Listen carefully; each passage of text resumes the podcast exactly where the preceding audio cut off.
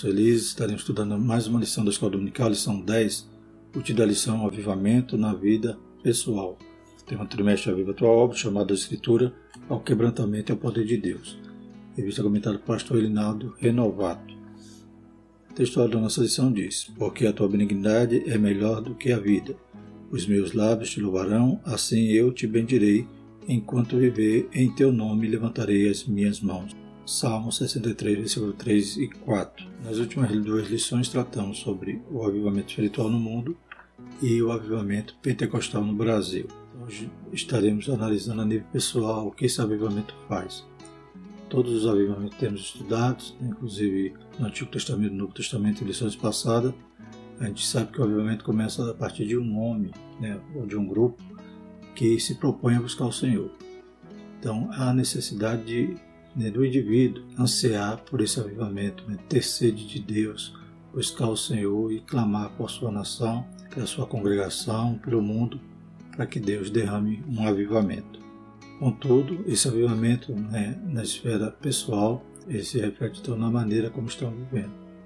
Então, esse avivamento, da mesma maneira como ele gera né, fruto, há característica do efeito desse avivamento de forma duradoura na sociedade, na igreja, né? Então a gente percebe que também individualmente ele tem que gerar uma diferença. Ele tem que mudar né, a nossa conduta e tem que se refletir em toda a nossa maneira de viver. Então, para ser um crente avivado, né, aquele crente que apenas naquele momento, aquele culto de fogo que ele né, acredita ali ter sido avivado, então não se limita a isso, ele tem que realmente refletir em toda a área de sua vida. Aí sim podemos ver que é um crente avivado. E considerando que é o Espírito Santo que faz isso nas nossas vidas, né? a gente busca, a gente clama, a gente né, se humilha, se arrepende, deixa os nossos maus caminhos, mas o Espírito Santo, então, que ele vai promover esse avivamento em nossas vidas. Uma das características principais é o fruto do Espírito na vida do crente. Glórias a Deus. Então veremos nessa lição a respeito deste avivamento na vida pessoal. A verdade prática, a presença do Espírito Santo é uma realidade em todos os dias da vida de um crente avivado. Glórias a Deus. Né? Então, esse crente ele vai poder unir tanto a característica dos dons espirituais, né? então depende também do Espírito, que é o dotador desses dons, quanto também a questão de produzir frutos do Espírito. O Espírito Santo está pleno na vida daquele crente avivado, né? ele está cheio do Espírito em todo sentido da palavra. O texto bíblico se encontra no Salmo 63, versículo de 1 a 8.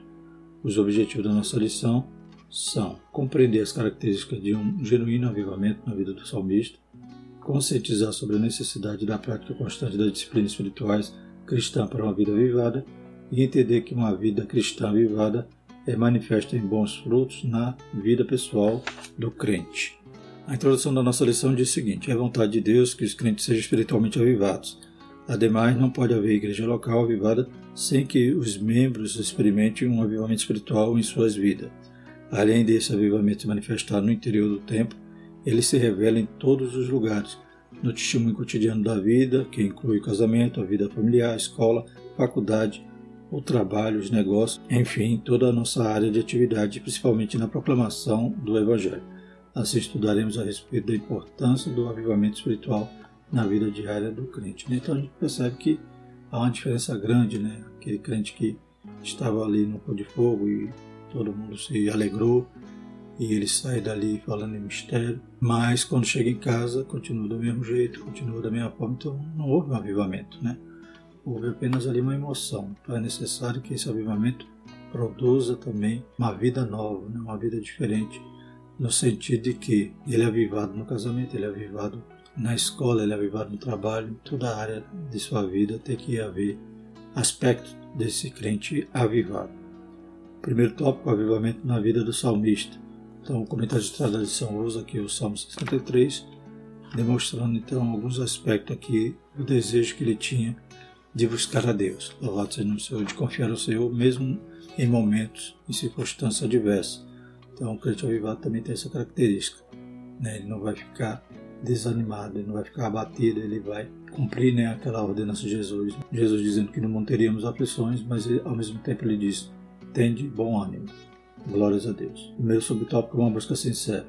O estudante da Bíblia sabe que o salmista experimentou momentos de lutas, dificuldades e opressões ao longo da vida. Inclusive, alguns estudiosos classificam esse Salmo 63 né, de forma cronológica no momento em que Davi estava ali fugindo de Absalão. Então, Absalão dá aquele golpe né, no reinado, tomando o reinado, e ele fugindo está ali no deserto de Judá, quando então ele declara né, essa total dependência de Deus e confiança também no Senhor. Entretanto, mesmo diante de um processo difícil, o salmista desejava com entusiasmo a presença de Deus. Ó Deus, tu és o meu Deus, de madrugada te buscarei, a minha alma tem sede de ti, a minha carne te deseja muito em uma terra seca e cansada, onde não há água. Salmo 63, versículo 1. Né, esse, inclusive, esse de madrugada, em algumas traduções vai dizer cedo.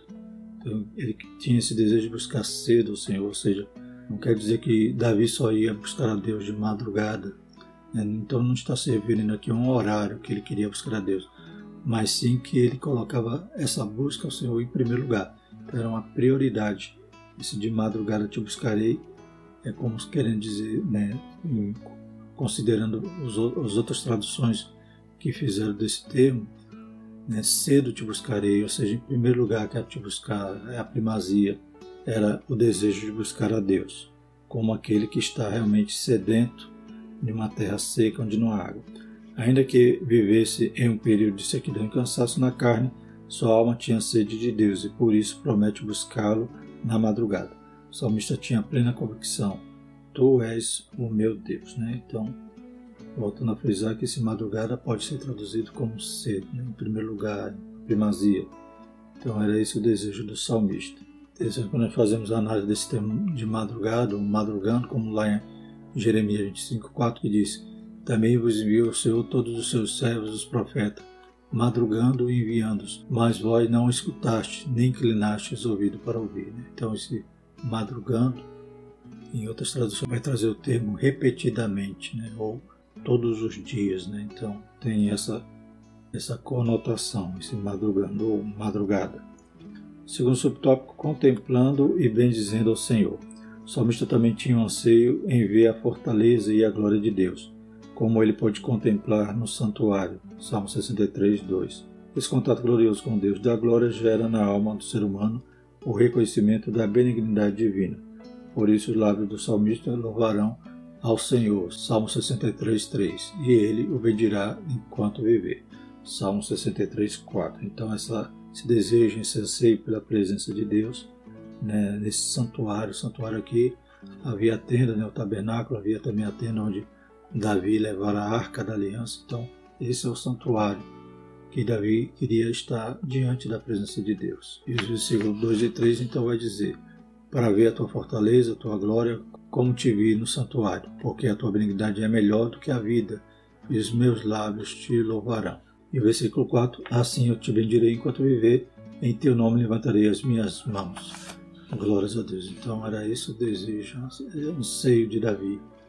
Né? Ele estava afastado de tudo isso, sendo expulso né, de Jerusalém, ali no deserto, mas a sua alma tinha sede de Deus, ele buscava Deus com sinceridade e bendizia o seu nome. E tinha plena esperança de retornar ali, porque ele conhecia um Deus que tudo podia. Então a característica desse Davi avivado é desejar sempre a presença de Deus. Aqui podemos aprender com ele a respeito da disposição da alma em contemplar a glória do Senhor e bendizê-lo por toda a vida. Segundo o salmista, é possível viver essa realidade espiritual diante de um contexto completamente oposto à presença de Deus. Somente em verdadeiro avivamento espiritual na vida do crente é capaz de fazer isso. É, lembra daquele cântico dos degraus Salmo 122, né? Alegrei-me quando me disseram vamos à casa do Senhor. Também a gente vê ali judeus né, que cantavam aqueles hinos enquanto estavam se dirigindo a Jerusalém. Então, o desejo de estar ali. E agora Davi estava expulso daquele local onde ele adorava a Deus, mas ele tinha esse anseio e não perdia de vista né, a presença de Deus, como a gente vê lá no Salmo 51, né? quando ele é confrontado pelo seu pecado, quando ele se arrepende, confessa. A preocupação maior dele era né, que Deus lançasse ele fora de sua presença, ou tirasse dele o seu espírito. Terceiro subtópico, Deus é o nosso auxílio. O salmista também afirma que a sua alma se fartará com a presença de Deus e sua boca louvará o Senhor da vida. Salmo 63:5. Isso é o resultado da busca da contemplação do Senhor. O salmista sabe que lembrar de Deus e meditar em sua palavra é a garantia de auxílio, júbilo e segurança. Nada é tão consolador para uma vida avivada do que o crente ter Deus como auxílio, refúgio e fortaleza. Um verdadeiro avivamento pessoal promove a bênção da segurança divina na vida do crente. Glórias a Deus. Então, continuando aqui a leitura do Salmo, a minha alma se fartará como de tutano de gordura, e a minha boca te louvará com alegres lábios. Quando me lembrar de ti na minha cama e meditar em ti nas vigílias da noite. Porque tu tens sido meu auxílio jubiloso, cantarei, refugiado à sombra das tuas asas. A minha alma te segue de perto, a tua destra me sustenta. Então ele tinha essa plena segurança desse auxílio, refúgio e fortaleza, como vemos em muitos outros salmos. Bendito é o nome do Senhor. Então, o comentarista inicia esse salmo mostrando né, um crente avivado, o rei Davi. Agora vamos para o segundo tópico, trazendo então uma aplicação prática. O segundo tópico então é o avivamento espiritual do crente. Primeiro subtópico, reservando uma agenda de piedade. À luz do que aprendemos com o salmista, percebemos que há elementos imprescindíveis para que a vida do crente seja poderosamente avivada. São elementos que, ao longo da Escritura e da história da Igreja, encontramos como um modelo espiritual para o crente, a prática da oração e da leitura devocional das Escrituras. Primeiramente, é importante que o crente reserve um tempo ao longo do dia para desfrutar de períodos especiais e que cultive a vida devocional e, consequentemente, estreita comunhão com Deus. Né? Então, se a, palavra de Deus é lâmpada para os nossos pés, luz para o nosso caminho, não carecemos estar constantemente, diariamente, consultando, examinando, né? inclusive para não errar, como Jesus disse, né? errais por não examinar a Escritura. Então, é o nosso pão que é descido do céu, é o nosso alimento. Como é que a gente pode passar um dia sem se alimentar? Então, espiritualmente, carecemos estar também de forma disciplinada, né? ter um horário, ter um momento de meditação na palavra de Deus. Não foi essa promessa que Deus fez a Josué, né? que ele seria próximo em tudo que ele fosse fazer se ele meditasse na lei de dia e de noite. E não se desviasse dela nem para a esquerda nem para a direita. Então, esse é o segredo para também termos essa vida avivada. É ter sede, ter fome né, da palavra de Deus querer examiná-la. E temos que ter essa disciplina, né? como o comentarista disse, né? é uma agenda de piedade. Né? Então, quando a gente fala da palavra piedade, a gente lembra do contrário desta palavra, que é impiedade. Nós não somos ímpios, nós somos piedosos. Temos que viver uma vida com essa agenda de piedade, ou seja, tem que ter disciplina, irmãos. Não podemos de forma nenhuma ler a palavra quando der certo, a gente tem que ter um tempo certo para meditar na palavra do Senhor, de preferência no começo do dia, para que a gente possa ir mastigando essa palavra durante todo o dia. Outra disciplina, né, outro, outra prática piedosa que o crente avivado ele, ele pratica diariamente é a oração. Né? Inclusive, não só diariamente, né? que a Bíblia diz que orar sem cessar. Em todo tempo a gente tem que estar orando, tem que estar em espírito, tem que estar, aleluia, ligado com o céu. Né? Muitas situações que enfrentamos durante o dia. Né? Às vezes a gente ali ligado com Deus, em oração silenciosa ali, Deus vai agir de forma maravilhosa em nossas vidas. Mas também temos que nos disciplinar e ter um tempo de oração. A Bíblia relata exemplos de homens que desenvolveram o hábito de oração ao longo do dia. Aqui citamos três. O salmista Davi tinha o costume de orar pelo menos três vezes ao dia. Daniel orava três vezes ao dia, Daniel 6,10. Jesus, o nosso maior modelo de oração, orava intensamente no dia, Mateus 26, 36 a 44. Esse exercício diário de oração é um instrumento maravilhoso para o crente desenvolver uma vida espiritualmente avivada. Um crente avivado ele tem vontade de falar com o Pai. Aleluia. Ele clama, ele ora, ele confessa, ele intercede. Então, ele não falta assunto para orar. Glórias a Deus. Na Bíblia, muitos homens e mulheres de Deus venceram grandes batalhas porque tinham a prática diária de oração. E, além da Bíblia, a gente vê exemplos muitos na história, né? como Dale Moore, Spurgeon, como Milley, né? Charles Milley. Então, homens que viveram em oração e Deus agia de forma grandiosa nos seus ministérios. Eu carecemos também ter essa disciplina, essa agenda de piedade. Temos um momento de oração, louvado seja o nome do Senhor. E terceiro subtópico, a leitura devocional da Bíblia. Então, essa agenda de piedade, né? Como já falamos, essa disciplina que nós devemos ter é oração e palavra. Né? Então, falamos já sobre a oração, falamos também desse momento devocional. O que é esse momento devocional? É o momento que você vai se dedicar a Deus. Né? Você vai ali buscar ouvir a sua voz, adorá-lo, louvá-lo, né?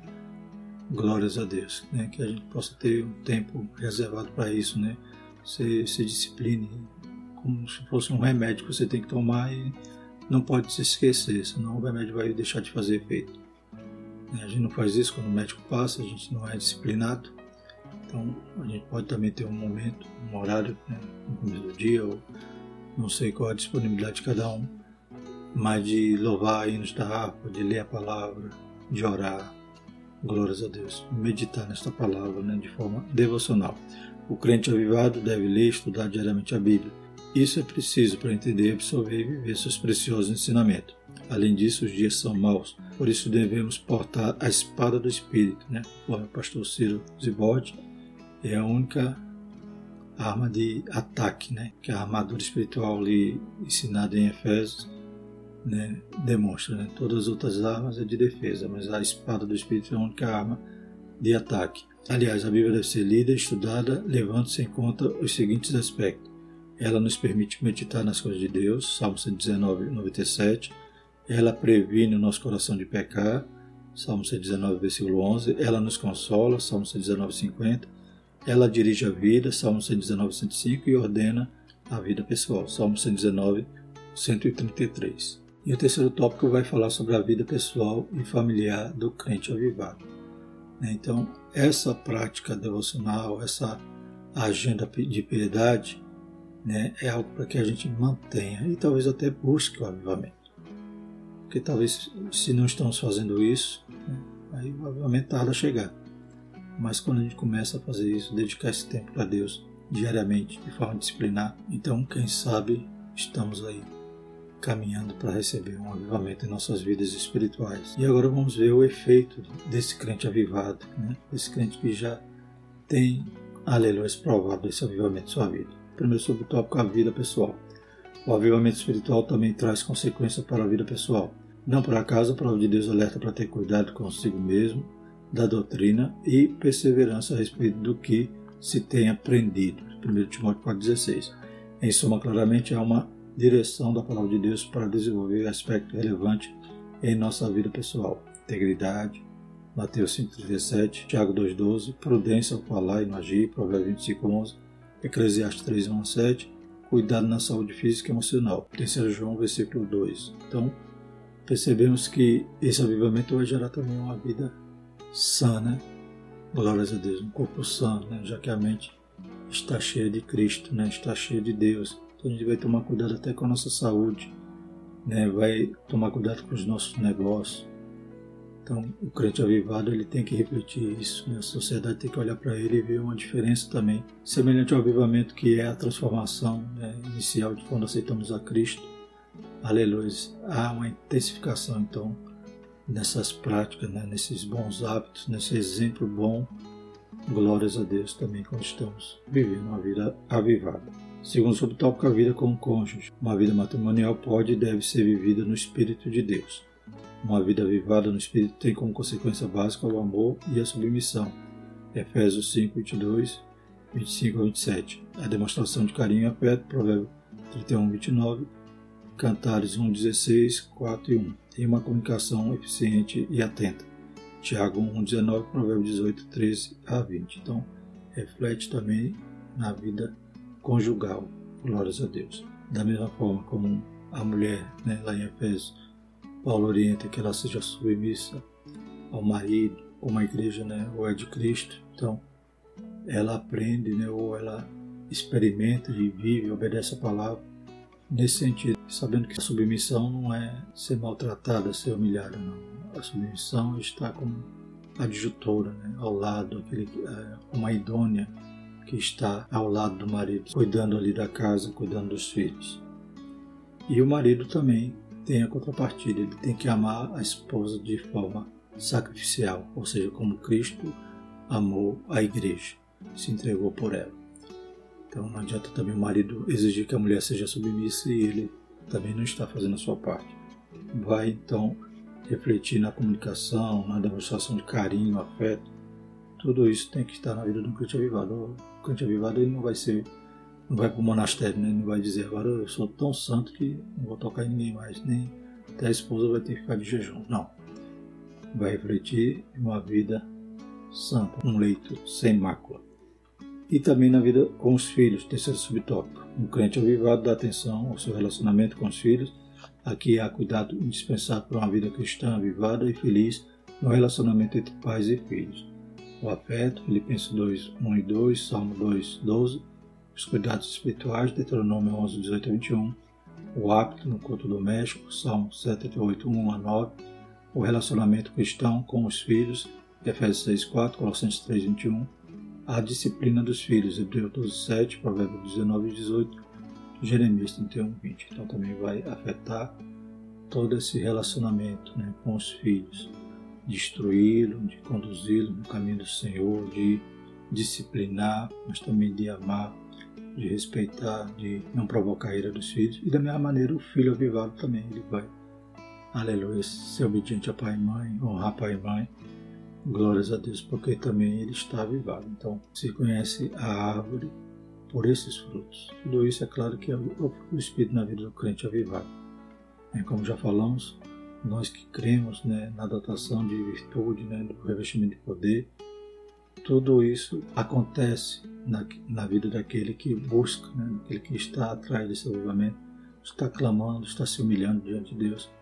E Deus pode revestir para que ele seja testemunho. Tem essa finalidade mas o avivado também vai estar cheio do Espírito.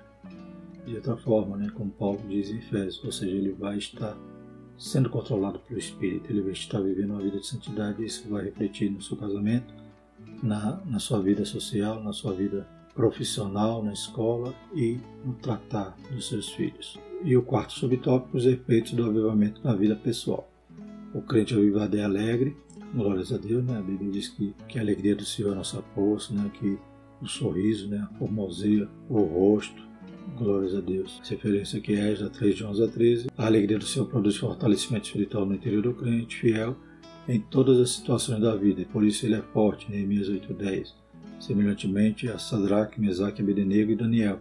O crente avivado não teme a morte. Daniel 3, 12, 19 a 26, Daniel 6, de 1 a 10. E finalmente, o crente avivado é santo, uma condição indispensável para ver a Deus pois sem santificação ninguém verá o Senhor. Hebreus 12, 14, 1 Pedro 1, 15 e versículo 16. Glórias a Deus.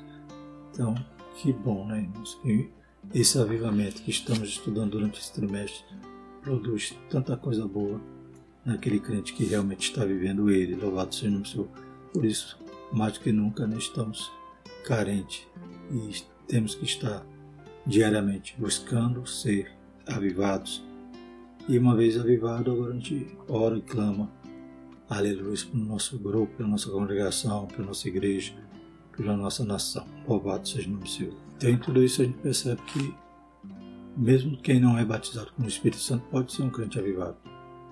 Pois o fruto do Espírito é algo que o Senhor requer de cada um de nós. Glórias a Deus. Essa vida santa, essa vida de dedicar ao serviço a Deus, cuidando dos nossos, pois a Bíblia diz que se nós não cuidarmos da nossa família, né, nós somos piores que os infiéis e já negamos a fé. Então, todo crente ele pode estar cheio do Espírito, mesmo aquele que não é batizado. É claro que o batizado já vai buscar mais coisas, já vai buscar também, além de viver isso, é a característica genuína de um crente avivado, ele vai também estar, aleluia, exclamando por poder, autoridade, né, os sinais de Deus, os dons, para poder ser testemunha, pregar, anunciar ao Senhor Jesus com poder e glória. Louvado seja o Senhor. Concluindo, nos Salmos podemos ver como Davi demonstrou uma realidade de forma bem expressiva de um avivamento espiritual diante de Deus. Assim, todo crente pode ter uma vida pessoal avivada, desde que em todos os momentos e lugares esteja em comunhão estreita com o Senhor. Glórias a Deus. A próxima lição vamos falar sobre o avivamento e a missão da igreja. Louvado seja o Senhor. Vamos agradecer ao Senhor. Maravilhoso, eterno Deus, te louvamos, Pai, pela tua palavra. Ó oh, Senhor, também que nós tenhamos sede de ti, Senhor Jesus. Aleluia, de buscar a tua face, de orar, Pai, de termos esse compromisso, essa disciplina para, aleluia, demonstrar, Pai, esse avivamento na nossa vida, ou então buscar para que ele chegue mais rápido. Deus poderoso, aviva a tua igreja, abençoa, Pai, todos os alunos da escola dominical, professor, pastor, todos que amam, Pai, esse ministério. Em nome de Jesus nós te agradecemos. Amém. Que a graça do nosso Senhor e o amor de Deus e a comunhão do Espírito Santo permaneça sobre nós hoje e sempre. Amém.